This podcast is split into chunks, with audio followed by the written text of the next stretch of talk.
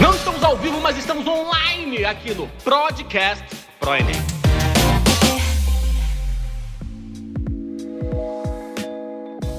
Olá, gente, tudo bem? Sejam muito bem-vindos. Aqui é Carol Coelho, eu sou professora de literatura e hoje nós estamos aqui para comemorar um dia muito especial, que é o Dia Mundial do Livro, celebrado no dia 23 de abril.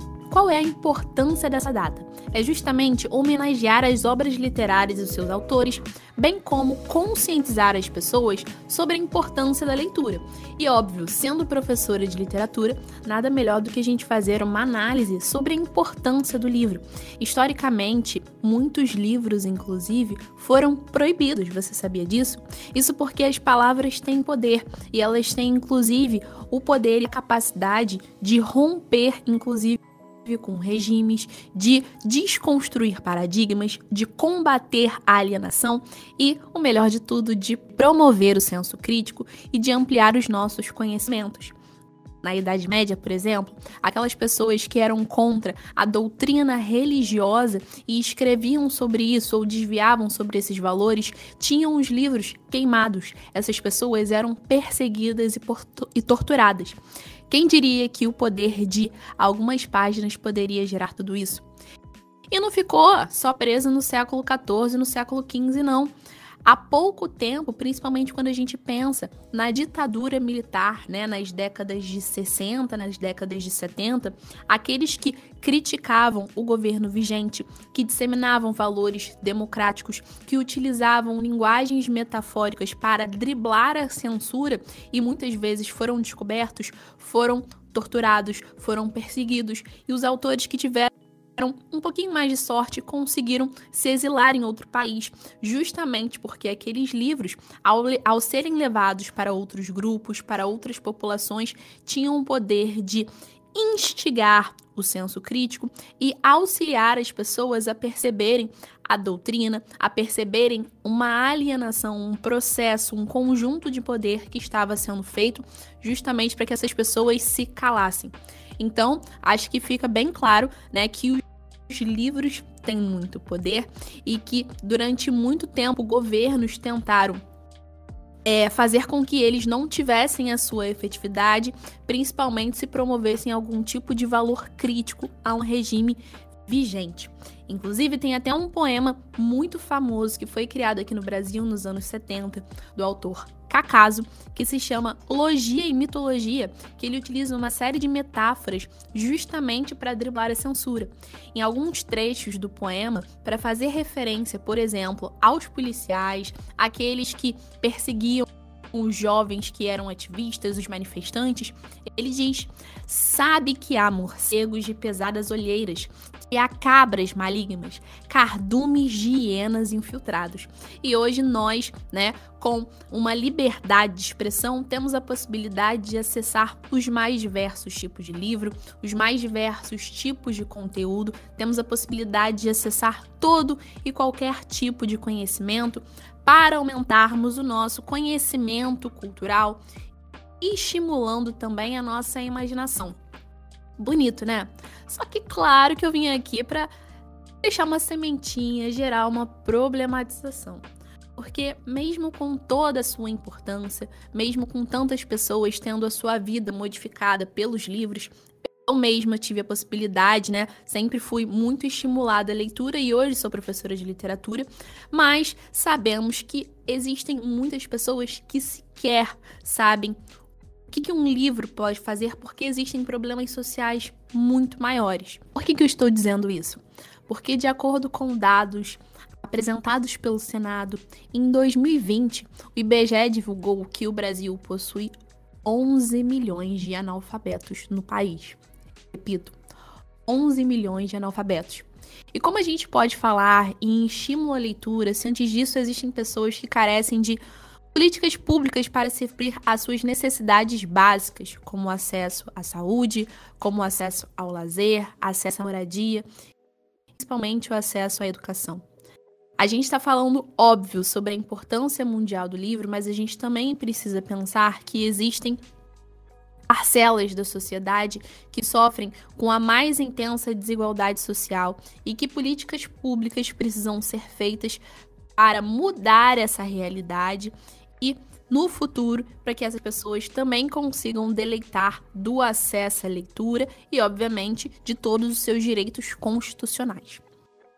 Pensando por um outro panorama de pessoas que já foram letradas, né, têm as possibilidades dignas para leitura, eu acho que é importante a gente pensar o seguinte: mesmo muitas delas tendo acesso aos livros, sabemos que nem todas têm um certo interesse ou talvez não tenham sido incentivadas a desenvolverem o hábito de ler. Por isso, principalmente quando a gente pensa na atual geração que está permeada de tecnologia e que talvez leia muito mais o feed, né, que são aquelas informações corridas e não tenha tempo talvez de refletir sobre as informações que leem, quando a gente percebe que as informações hoje elas são completamente bombardeadas para nós, isso não faz de muitos um tipo de leitor ávido. Ler é também digerir a leitura, é você ter um tempo para processar todas aquelas informações que estão sendo ditas. Então, a gente não pode considerar também aquele tipo de leitura superficial que às vezes pode acontecer nas redes sociais. Aqui, a ideia é a gente falar de livros que vão ampliar o nosso conhecimento e que vão nos trazer uma série de possibilidades que podem ser exploradas.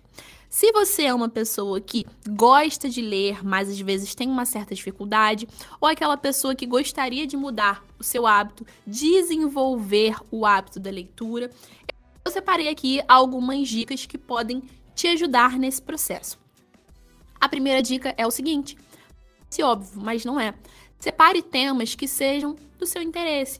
Adianta você pegar um livro que talvez seja muito desejado pelas pessoas e aclamado pela crítica se você não se interessa por aquilo que está sendo escrito. Do que, que você gosta, né? Você gosta de romance, você gosta de comédia, você gosta de textos, de temas que façam algum tipo de crítica social, você gosta de algo um pouco mais descontraído, você gosta de temas familiares, de temas religiosos. Inclusive, o livro mais lido no mundo, sabe qual é? A Bíblia. Então, é importante que você encontre um interesse comum para que fique mais fácil a sua aproximação com a leitura. Beleza? Bom, inclusive, vou contar aqui para vocês uma história de um livro que eu passei a ler e que eu inicialmente não sabia que teria interesse, só que eu acabei me sentindo ali instigada. Eu, como professora de literatura, recentemente eu estava dando um curso, né, de literatura, e aí o livro que a gente estava lendo era sobre romance policial, que se chama Uma Janela em Copacabana, do autor Luiz Alfredo Garcia Rosa.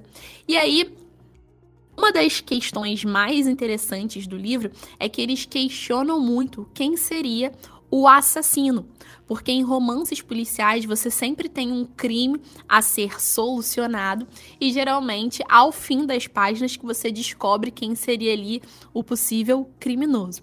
Mais um questionamento que foi justamente gerado, né, dentro da sala de aula com os meus alunos foi o seguinte: Professora, a gente fala tanto em crimes, mas a gente fala sempre em criminosos homens. Será que não existem tantas criminosas mulheres? Eu falei, cara, não é verdade? Porque geralmente quando a gente vê determinados noticiários, existe uma certa predominância de homens. É óbvio que existem mulheres criminosas, mas a gente não vê uma certa é, visualização disso na mídia. Ou quando nós vemos, são em casos muito isolados. Pensando nisso, eu acabei buscando né, em sites de leitura e me deparei com um livro que eu me encantei logo de cara, que se chama Lady Killers, de uma autora americana que se chama Tori Telfer. Ou seja, ela escolhe, né, ela faz, na verdade, uma análise histórica sobre as 14 criminosas mulheres mais importantes da história e que muitas vezes foram omitidas, né, da mídia por algum tipo de fator que está associado às vezes a uma perspectiva mais machista. Gente, o livro assim apaixonante. Ou seja, me senti estimulada a, a, ler um livro porque fazia parte do meu interesse. Eu queria buscar um pouco mais sobre mulheres criminosas. E talvez você se interesse, se você goste de autobiografia, se você goste de temas associados a romance policial, pode ser algo que vale a pena investir. Bom, a segunda dica que eu trago aqui para você é reserve um tempo para ler. Gente, a gente precisa de qualidade para fazer as nossas leituras. É muito importante que você tente estabelecer um período e que você cumpra. Será que você tem um período para ler pela manhã, pela tarde, pela noite? Por exemplo, eu gostava sempre de levar, quando eu ia para a faculdade, livros na minha bolsa, porque eu morava muito longe da faculdade, passava muito tempo no engarrafamento, embora felizmente você sentado no ônibus e era o tempo que eu tinha para ler. Então, no finalzinho da tarde, quando eu estava voltando da faculdade, eu pegava meu livro ali dentro da bolsa e começava a ler, porque a minha viagem tinha ali em torno de uma hora. E eu sabia que quando eu chegasse em casa, talvez eu não fosse querer fazer aquela leitura, justamente por estar cansada e ter outras obrigações. Então, reserve um tempo que você realmente tenha a possibilidade de se dedicar a isso, seja de manhã, de tarde, de noite. E você não precisa também criar grandes metas de início se você não tem esse hábito. Separe, por exemplo, 15 minutinhos de leitura e vá aumentando o seu tempo e a sua dedicação ao longo do tempo. Então você começa com 15 minutos, depois você pode avançar para 30, quem sabe uma hora, e isso vai te, te auxiliando a desenvolver esse hábito. Beleza?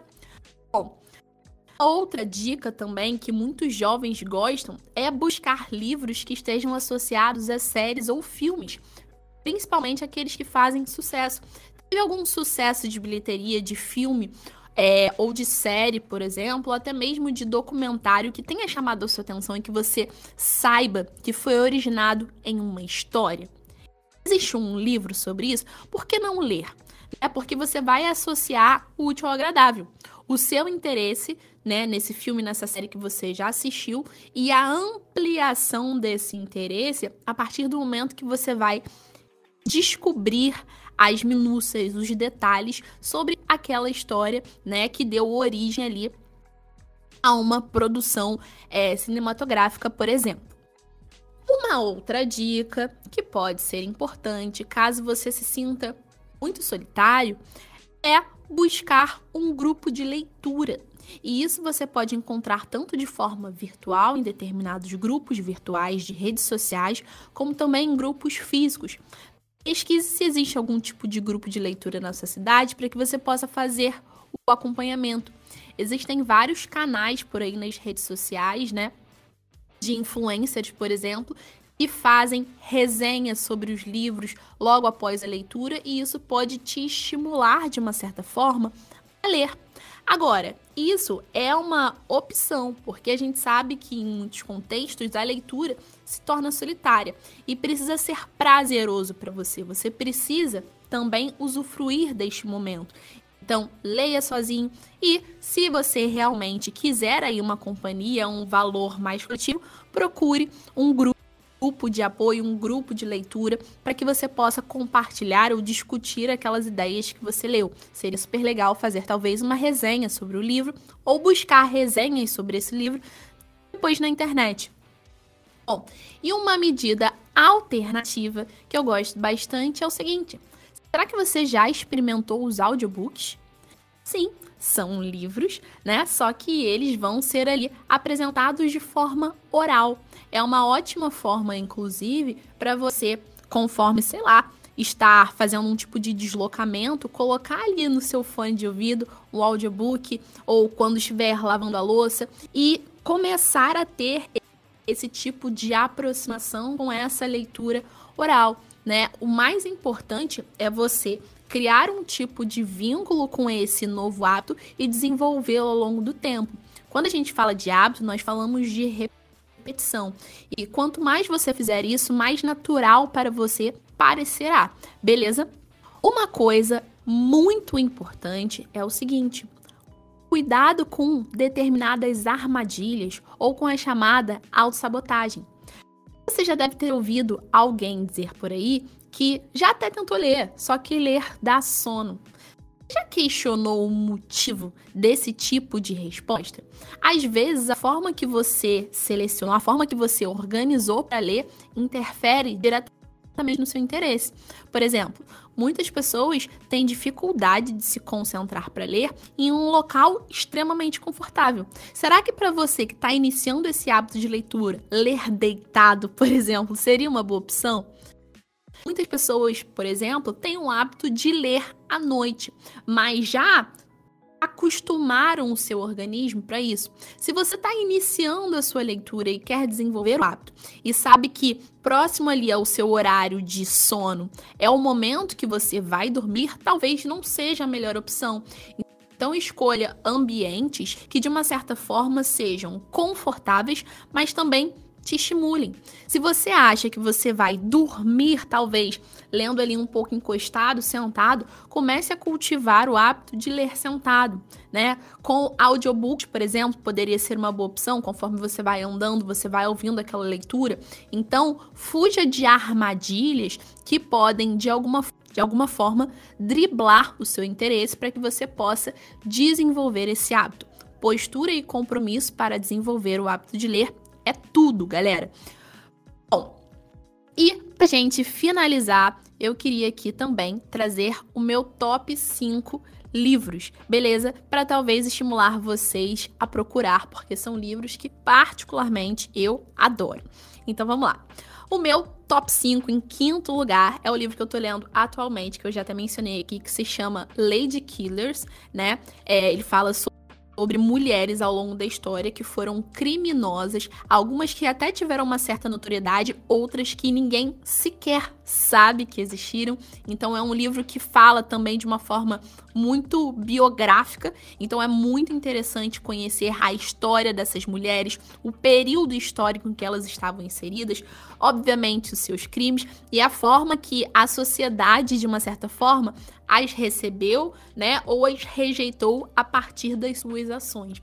E principalmente, curioso, o tratamento que se é dado entre uma criminosa mulher e um criminoso homem. Porque dentro de perspectivas jornalísticas, inclusive, criminosos homens às vezes são até vistos de forma heróicas, enquanto criminosas mulheres são vistas de forma histérica.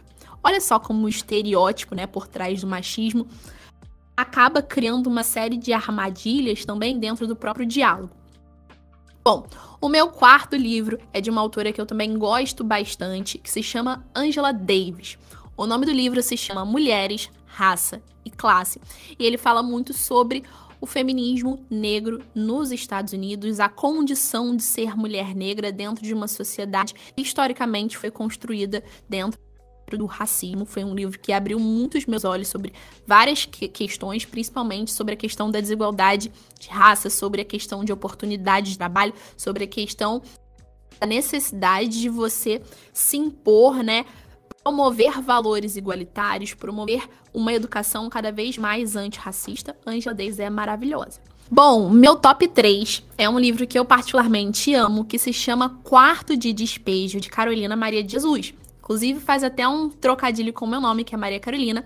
Só que esse eu não vou dar muito spoiler para vocês, não. Sabe por quê? Porque a gente tem um podcast aqui no ProEnem, que inclusive é o episódio 1, com a Luana e com o Cadu falando só sobre esse livro Quarto de Despejo e falando sobre a importância de Carolina Maria de Jesus. Então vou deixar para vocês ouvirem depois para que vocês procurem e leiam esse livro que é maravilhoso e fala sobre uma série de desigualdades sociais e principalmente denuncia a questão da fome e do racismo de forma muito latente na sociedade brasileira.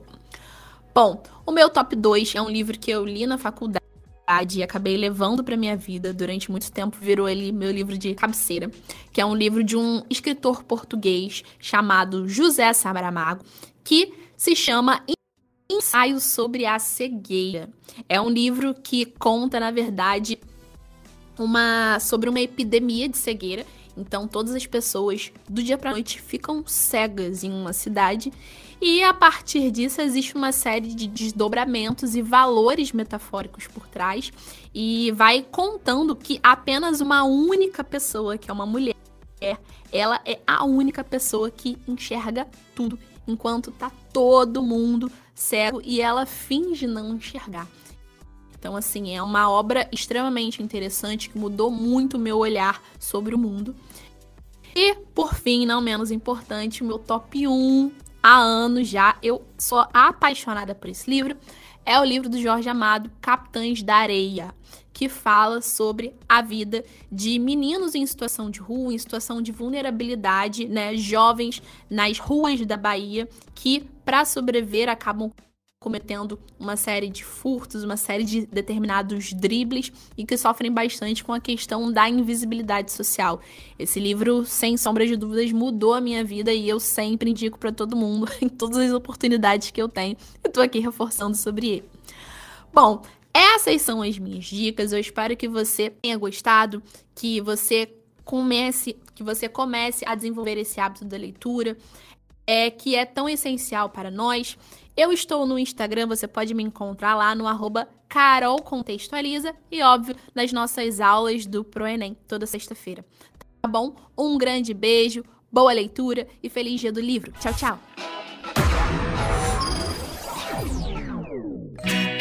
Continue conosco, acesse nossas redes. ProEnem, sempre com você. We gotta celebrate life. We gotta celebrate living. We gotta celebrate the beauty of the world that keeps on giving.